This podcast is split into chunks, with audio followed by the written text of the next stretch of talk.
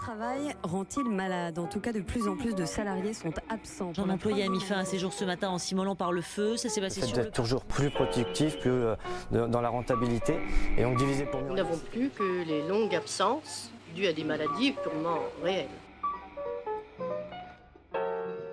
Bonjour à tous et bienvenue pour ce nouvel épisode du podcast Syndex consacré aux risques psychosociaux. Aujourd'hui, un épisode un peu spécial puisque nous allons aborder la question délicate, peut-être même taboue, du suicide en entreprise avec Marianne Catani qui est intervenante spécialisée santé, sécurité et conditions de travail à Syndex. Bonjour Marianne. Bonjour.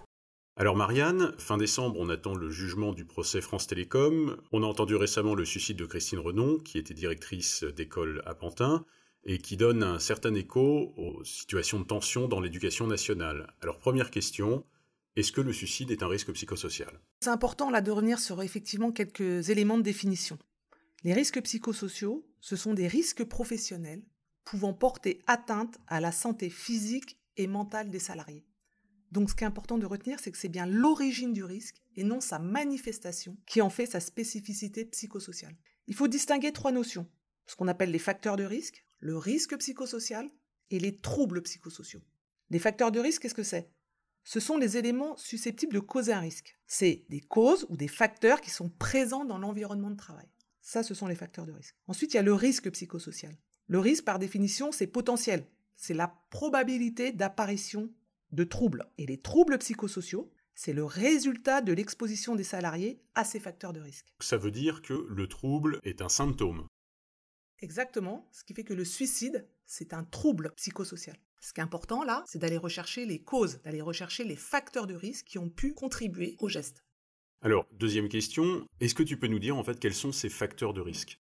Les, les- les- les suicides ou tentatives de suicide, elles ont des origines multifactorielles. Il y a plusieurs facteurs de risque, ce n'est pas un seul facteur qui peut expliquer le geste.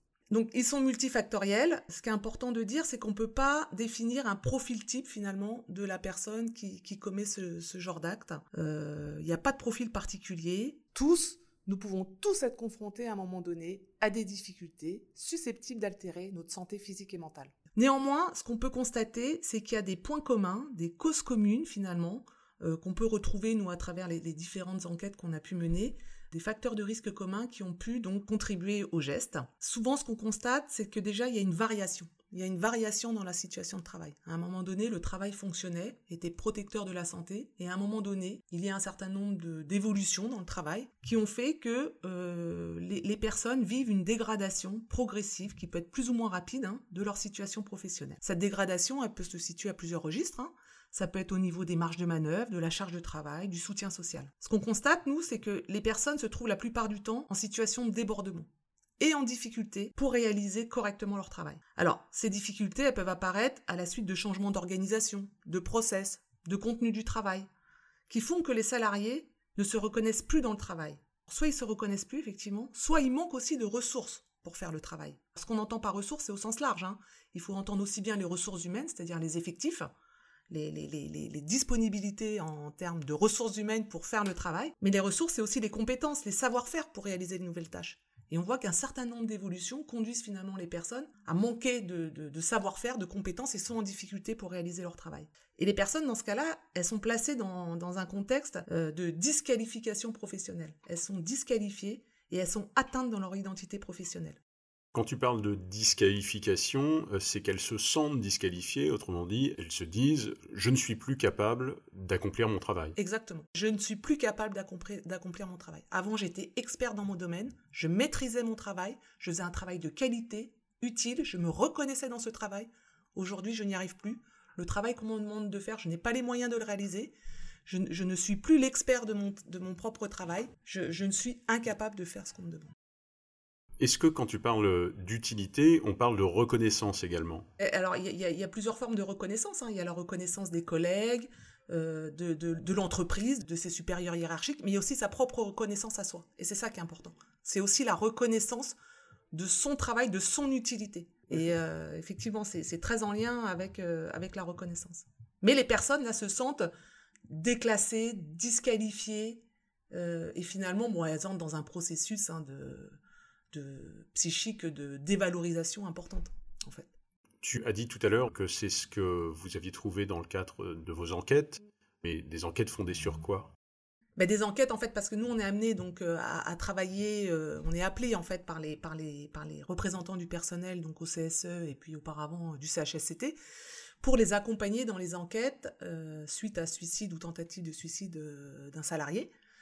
Puisque ça, hein, c'est le code du travail hein, qui prévoit que quand il y a un, un accident du travail, une maladie professionnelle, donc les représentants du personnel peuvent mener, enfin doivent mener même une enquête pour comprendre les causes, euh, toujours dans un objectif de prévention des risques professionnels pour éviter finalement que d'autres personnes puissent être confrontées au même risque et que la situation se reproduise. Donc ça, c'est l'obligation de l'instance de mener des enquêtes quand il y a un suicide ou une tentative de suicide sur le lieu de travail ou en lien avec le travail. Hein. C'est pas forcément sur le lieu de travail, ça peut être parce que la personne a laissé un témoignage voilà, indiquant euh, des difficultés d'ordre professionnel, ou même parce que, même, s'il n'y a pas d'indice direct, mais que les élus soupçonnent un lien fort avec le travail, voilà, il faut qu'il y ait une enquête absolument. Et nous, on accompagne ces, ces instances dans la réalisation de leur enquête. D'accord, donc c'est-à-dire que les élus doivent réaliser l'enquête, mais vous pouvez en fait accompagner les élus dans la réalisation de cette enquête. Exactement. Et d'ailleurs, souvent les élus font appel à nous parce que c'est vrai que dans ce type d'enquête, euh, les enjeux sont quand même importants, puisque derrière il peut y avoir la reconnaissance en accident du travail, ça peut, il peut y avoir même d'autres, d'autres, poursuites. Donc euh, il y, a, des enjeux importants. Ce sont des enquêtes quand même qui sont aussi lourdes d'affect et d'émotions à mener, puisqu'on rencontre évidemment les collègues hein, qui, euh, qui étaient proches de la victime. Donc euh, ce sont des entretiens qui sont euh, parfois difficiles à, réaliser parce que vraiment chargés en, en émotions. c'est un sujet complexe. Les élus se sentent pas toujours forcément très armés pour aborder ce genre de situation. Donc ils font appel bah, à des cabinets d'expertise agréés pour les aider dans, dans ces enquêtes. Il y a une méthodologie particulière? Ouais, tout à fait. Donc à Syndex, on a développé une méthodologie euh, qui, est, assez utilisée, très utilisée hein, dans, l'analyse des accidents du travail, euh, voilà essentiellement dans le, milieu industriel. Hein. C'est la méthodologie de l'arbre des causes qui a été mise en place par l'INRS, que nous nous avons adapté donc à ce qu'on appelle les accidents psychiques du travail, et on déploie donc cette méthodologie de l'arbre des causes. Euh, c'est un ancien collègue, hein, Jean-Baptiste Hervé, donc ergonome, qui a mis au point cette méthodologie. Je suis élu, euh, je suis représentant des salariés, je travaille dans une entreprise, dans une administration publique, euh, peut-être à l'éducation nationale. Il se trouve qu'il y a une tentative de suicide ou un suicide euh, commis sur, sur le lieu du travail. Qu'est-ce que je fais? Déjà, à partir du moment où, vous êtes informé qu'il y a, ce, genre de situation, ça c'est l'employeur, hein, doit absolument réunir dans les plus brefs délais le comité pour informer effectivement de l'acte et donc, il y a le principe de l'enquête qui est acté en séance, avec euh, une commission d'enquête qui est créée spécifiquement pour mener euh, l'enquête. Et ce qui est important de préciser, c'est que ces enquêtes-là sont paritaires. Hein. Ce sont des enquêtes, donc à la fois où il y a des représentants du personnel au CSE et en même temps euh, un représentant de l'employeur. Ça veut dire que potentiellement, il y a des gens qui peuvent s'opposer à l'enquête? Souvent, ce qui est compliqué, c'est que parfois, on voit des directions qui réfutent le lien avec le travail si la personne a commis son geste en dehors du lieu de travail, qu'elle n'a pas laissé un témoignage direct mettant en cause son travail, parfois on peut être confronté à des, employeurs qui euh, résistent finalement à, la mise en place d'une enquête parce qu'ils estiment qu'il n'y a pas de lien avec le travail et donc il n'y a pas besoin d'enquête. Et là, toute l'importance pour les élus, c'est surtout s'ils soupçonnent hein, qu'il y a un lien avec le travail parce que voilà, il y a des témoignages de collègues qui, peuvent, dire voilà, ben, la personne était en difficulté, voilà ce qu'elle a vécu dernièrement, etc pousse pour qu'il y ait cette enquête et à partir de, là, voilà, une enquête se met en place. Donc, enquête, euh, éventuellement euh, accompagnement, et à la fin, qu'est-ce qui se passe? L'enquête du CSE, c'est bien une enquête de prévention. Il y a plusieurs types d'enquêtes hein, quand il y a un, suicide sur le lieu de travail ou en lien avec le travail. Il y a l'inspection du travail qui peut mener une enquête, il y a la caisse de sécurité sociale qui mène une enquête, il peut y avoir même, s'il y a une procédure judiciaire en cours de la famille, etc., il peut y avoir une enquête de police ou de gendarmerie. Donc cette enquête-là, c'est une enquête parmi d'autres. L'enquête du CSE, c'est une enquête de prévention, c'est-à-dire c'est vraiment essayer de rechercher les causes euh, qui ont poussé ou alors qui ont contribué au geste, hein, parce qu'on ne cherche pas à expliquer le geste, parce qu'à partir du moment où on est uniquement sur la sphère professionnelle, on ne peut pas prétendre à expliquer le geste. En plus, le geste, c'est le, suicide, hein, c'est quelque chose de voilà de, vraiment profondément intime, euh, complexe, multifactoriel. Donc on n'est pas là pour dire, pour rechercher des coupables pour expliquer euh, le suicide, mais pour essayer de voir dans l'environnement professionnel qu'est-ce qui a pu altérer la santé physique et mentale du salarié pour qu'il en arrive là, de manière à pouvoir agir sur ces facteurs de risque et prévenir les risques professionnels et finalement faire en sorte que l'ensemble des salariés puissent bénéficier des mesures de prévention. Éviter que ça se reproduise. Éviter que ça se reproduise, tout à fait. Bien, merci Marianne. Merci Mathieu. Merci à toutes et à tous de nous avoir écoutés. On se retrouve dans quelques jours pour un nouvel épisode sur les risques psychosociaux. D'ici là, n'hésitez pas à acheter un coup d'œil à notre site syndex.fr sur lequel vous trouverez plein d'infos sur les risques psychosociaux, des webinaires, des petits déjeuners, etc.